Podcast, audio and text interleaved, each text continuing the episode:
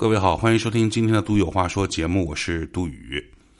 好久没跟各位见面了啊！最近因为呃个人原因吧啊，所以这个节目呢更新非常缓慢啊，也希望各位理解。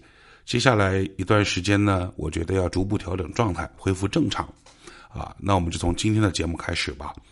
今天想跟各位聊个话题，叫做“这个星球从来不缺药神”。我不是药神里的那个药神啊！一九二三年，在英国的北安普敦郡，有一户普通的铁路工人的家庭里头，出生了一个孩子。这孩子的父亲给他取名为斯图尔特·亚当斯。这个斯图尔特的学习成绩不咋地，所以呢，当他长到十六岁的时候，实在是上学上不下去了。只能辍学，老师也不愿意教，学校也不愿意收，他自个儿也不愿意学，因此呢，家里人就到处找关系啊，托人脉，给他安排到了当地的一个药店，叫 Boots B O O T S 这个药店去当学徒。多嘴说一句啊，Boots 这个药店到现在都还在，仍然是英国当地非常知名的连锁药店，甚至还把网店开进了中国的天猫。那么，这个斯图尔特在 BOSS 当学徒的期间过程当中，他就非常努力啊，各种背药品名啊，各种这个这个背诵所对应的症状啊，啊，各种背药的成分呐。所以呢，逐步了解之后，他开始明白了一件事儿，就是同样的成分可能会有不同名字的药品名，比如这个名这个药叫张三，那个药叫李四，那个药叫王五，但是它们的本质成分其实都是一样的啊，本质功效一致。所以啊，斯图尔特明白了一件事儿：想要真正的把药这件事儿给搞懂，你必须学习化学。所以他拼了命的开始在工作时间以及业余时间学习各种化学的知识，如饥似渴，日以继夜。他在 BOSS 工作和学习了三年，成功的从学徒晋升成为了一名药剂师，而且获得了客户和公司领导的一致好评。那么呢，接下来公司就跟他签了一份协议。这协议什么意思呢？就是你想不想继续深造，啊，除药剂师就是往更高级别上，你再去学。如果你愿意，那你有钱吗？你没钱，没钱，公司可以资助你。这个钱呢，我们给你，你必须把这个学给读出来，这个学位给读出来。读出来之后，你毕业了，必须返回到我们公司，继续为我们效力，相当于我内部人才培养了。所以呢，这个斯图尔特就说：“行啊，我签这个协议。”因此，在一九五二年，学成归来的斯图尔特再次回到了 BOSS 公司，成为了这个公司研究项目小组的一员。此时，他的身份已经不一样了，不再是那个十六岁的学徒了。他一开始拿着公司的资助，进入到了英国诺丁汉大学攻读药学专业。拿到了药学学士学位之后，又在利兹大学获得了药理学博士的学位，所以这哥们儿这会儿已经是个博士了。那么他所在的研究小组有一个课题，他们每个人方向不一样嘛。他研究的课题是什么呢？斯图尔特所在的研究团队的课题是要针对类风湿性关节炎找到一种特效药。当时治疗类风湿性关节炎的办法有没有？有。可是这些办法要么是对病人有伤害的，要么是有毒性的，要么就是长期有副作用的。比如说，其中有一种治疗方法，就是针对于风湿性类风湿性关节炎，要大量的服用高剂量的阿司匹林。大量吃阿司匹林虽然是有用，但对于相当一部分患者来说，他们会对阿司匹林有过敏反应。而且阿司匹林大剂量服用容易造成内出血，或者是对胃部有损伤，所以它们的作用就是你要找一个既有用、副作用又小，甚至没有副作用的这个新的药品成分，你把它弄出来去治这个风湿性关节炎。这是他们的这个课题组的任务啊。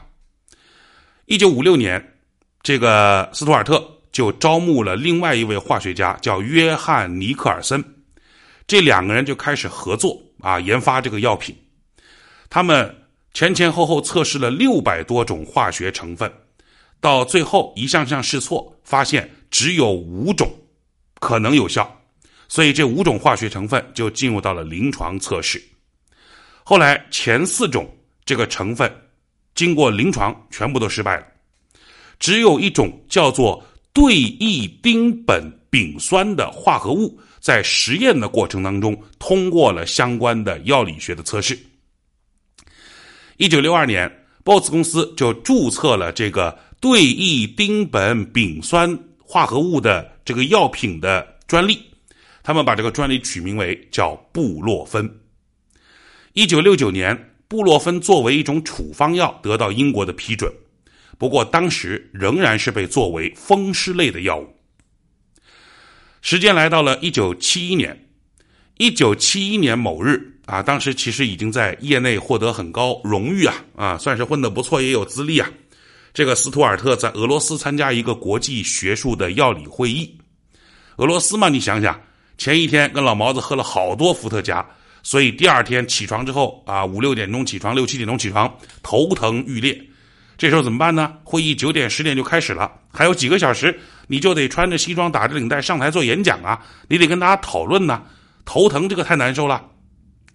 为了能在演讲的时候保持清醒，这个斯图尔特就。抓起当时身边的药物吃下，而他吃的这个药就是在当时用于治疗关节炎的布洛芬，也是他发明的这个药。六百毫克的布洛芬吃下肚子里面，他就感觉到，哎，宿醉啊，喝多了带来的那个头疼啊，明显缓解了。所以这个药是不是有可能能缓解宿醉、缓解疼痛呢？后来随着进一步的研究。他所在的药物公司也开始把布洛芬作为一种通用的止痛药来进行推广。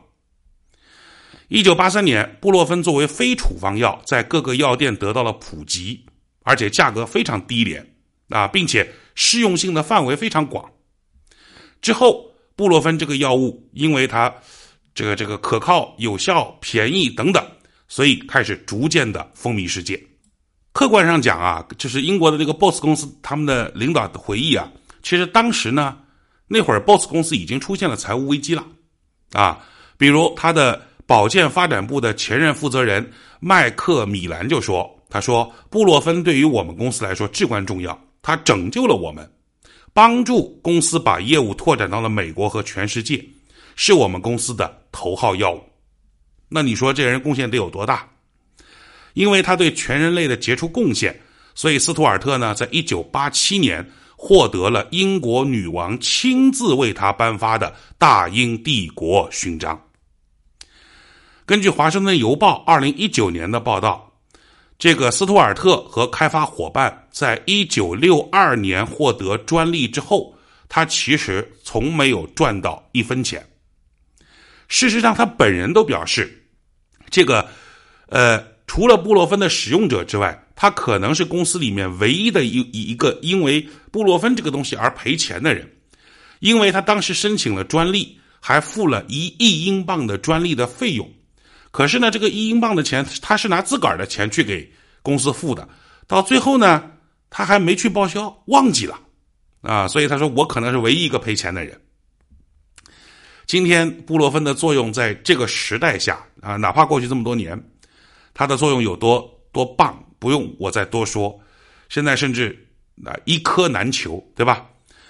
呃，这位历史伟人布洛芬的发明人、创始人，在二零一九年一月三十一号在诺丁汉去世，享年九十五岁。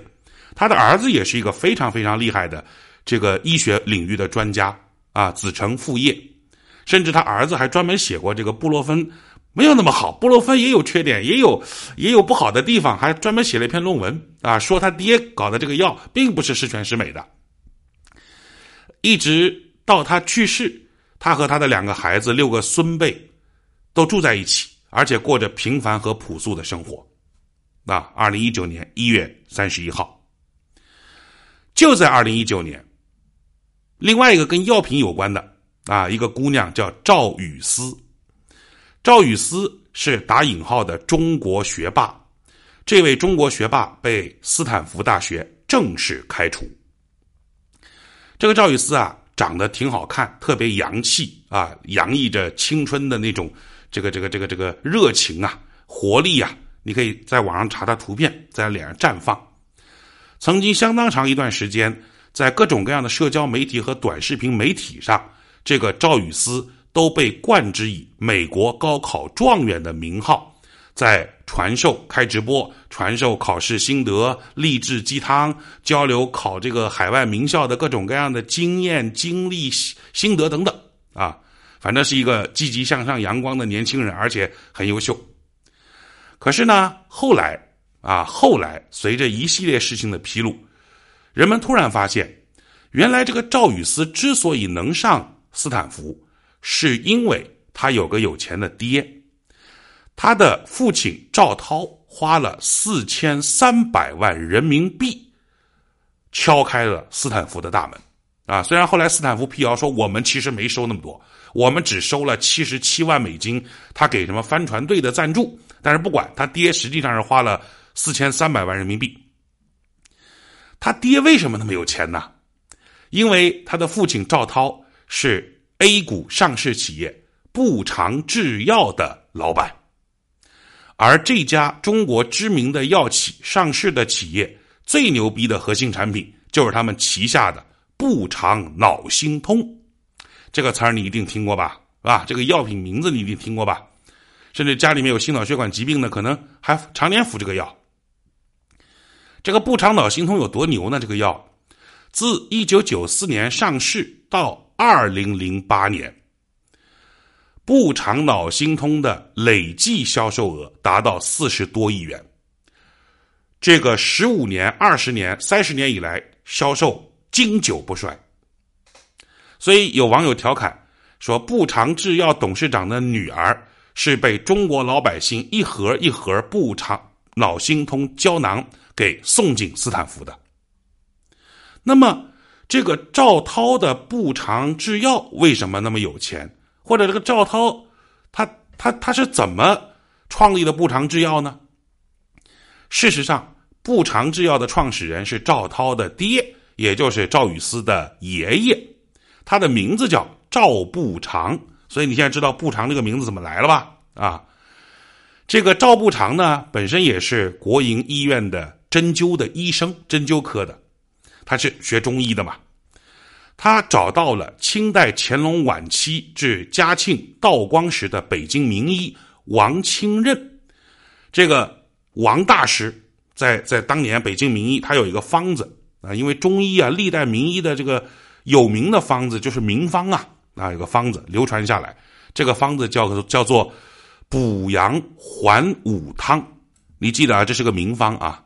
那么这个赵不长呢，他就在这个名方的基础之上。他又呃开拓创新啊，他增加了一个非常重要的配件，其实两个，一个是全蝎，就蝎子；第二个是蚯蚓。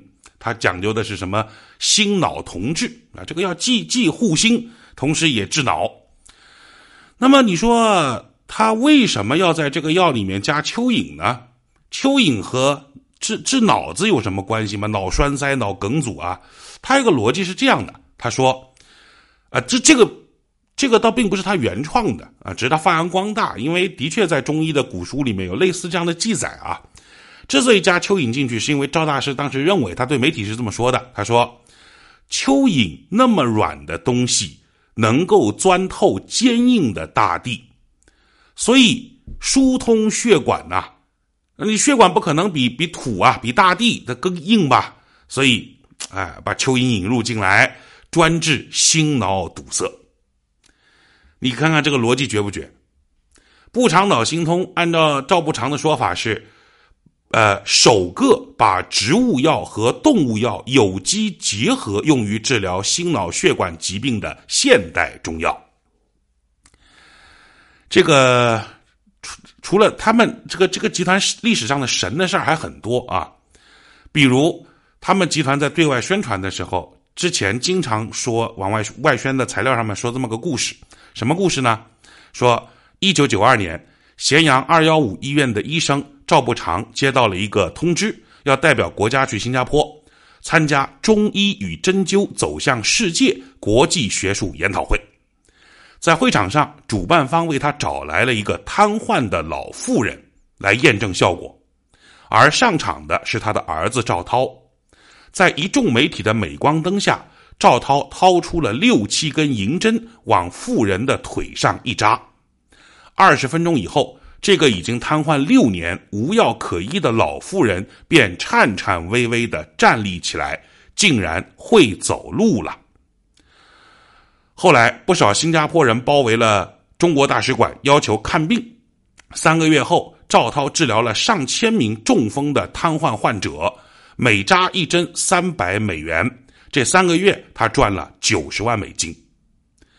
一九九二年十二月八号，新加坡权威报纸《联合早报》刊发文章：“药气针疗二十分钟，瘫痪六年，药帽一带头，老妇就能走。”这篇文章里面，赵氏父子被媒体称之为“中国神针”，一下子轰动了整个东南亚，甚至全球。好。以上这些这个内容，这个故事啊，是他们呃官方在宣传材料当中引用的。只是呢，有网友查阅发现，他所说的1992年12月8号，新加坡权威报纸《联合早报》，人家把那一天那份报纸找到了，那份报纸上并没有他所说的这篇文章。那么这个文章是不是就瞎编的？其实还真不是，这篇文章真有。在一九九二年十二月八号的新加坡的《联合晚报》上，《联合早报》是新加坡当地知名的报纸，可是这个《联合晚报》啊，啊，一言难尽，是新加坡当地的一张八卦小报。这个含金量怎么样？各位自行脑补啊。根据《新民晚报》披露。两千零二年，赵步长向原国家食药监局的局长郑小瑜向他行贿了一万美金啊，然后用于申报脑心通胶囊从地方标准升级为国家标准。是年六月，步长脑心通以国药准字二零零二年第一号获批，安全效用得到了国家认证，药用层级大大扩拓宽。这位曾经的药监局局长在位十几年，后来被枪毙。可是他在位的时候，合法的通过了无数类似于脑心通的中成药，甚至合法的中药注射。啊，这个事情在医学界到现在为止都是有很大争议的。当时判决下来之后，他有句名言，接受采访的时候说：“判我死刑，我很震惊。我是部级官员，我没直接杀人，啊，意思是合着凭什么让我吃枪子儿啊？”根据裁判文书网，仅二零一六年到二零一八年（一六、一七、一八三年时间），至少有四起涉及到步长制药相关人员向医院、卫生院行贿被判罪的案例，公开能查到的。在此期间，也就是一六到一八年，步长脑心通胶囊先是被查出单身酮含量不合格，后来又被投诉发现类似毛发的不明物质。此外，公司还有另外一款产品叫做丹红注射液，因为频发严重不良反应，被全国十一个省市二十六次列入到预警的重点监控名单当中，而且被要求限制使用。呃，步长不是上市公司吗？上市公司不是要披露它的财务数据吗？